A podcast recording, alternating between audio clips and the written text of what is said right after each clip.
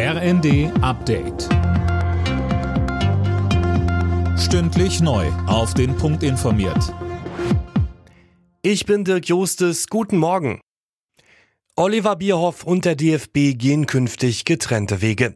Das teilte der Verband am Abend mit. Es ist die erste Konsequenz nach dem WM-Debakel in Katar. Finn Riebesell berichtet. Bierhoff war jahrelang Manager der Nationalmannschaft, später dann als Geschäftsführer tätig und auch für die DFB-Akademien verantwortlich. Insgesamt sechs Welt- und Europameisterschaften fielen in seine Amtszeit, darunter das Sommermärchen 2006 und auch der WM-Titel 2014.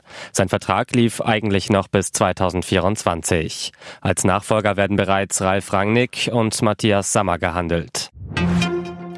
Die Gesundheitsminister der Länder haben sich bei der Maskenpflicht im ÖPNV nicht auf eine einheitliche Linie einigen können. Mehrere Bundesländer wollten da lockern, andere nicht.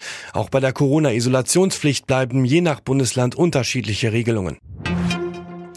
Die Polizei ermittelt nach dem tödlichen Angriff in Illerkirchberg bei Ulm zum Motiv. Eine 14-Jährige war dort gestern auf dem Schulweg getötet worden. Ein weiteres Mädchen liegt schwer verletzt im Krankenhaus.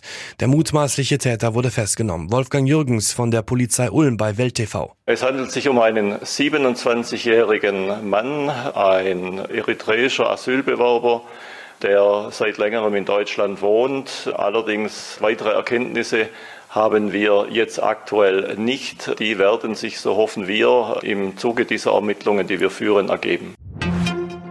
Heute startet die UN-Artenschutzkonferenz in Montreal. Hauptziel ist ein sogenannter Weltnaturvertrag, mit dem etwas gegen das Artensterben getan werden soll. Knapp 200 Staaten sind bei der Konferenz dabei.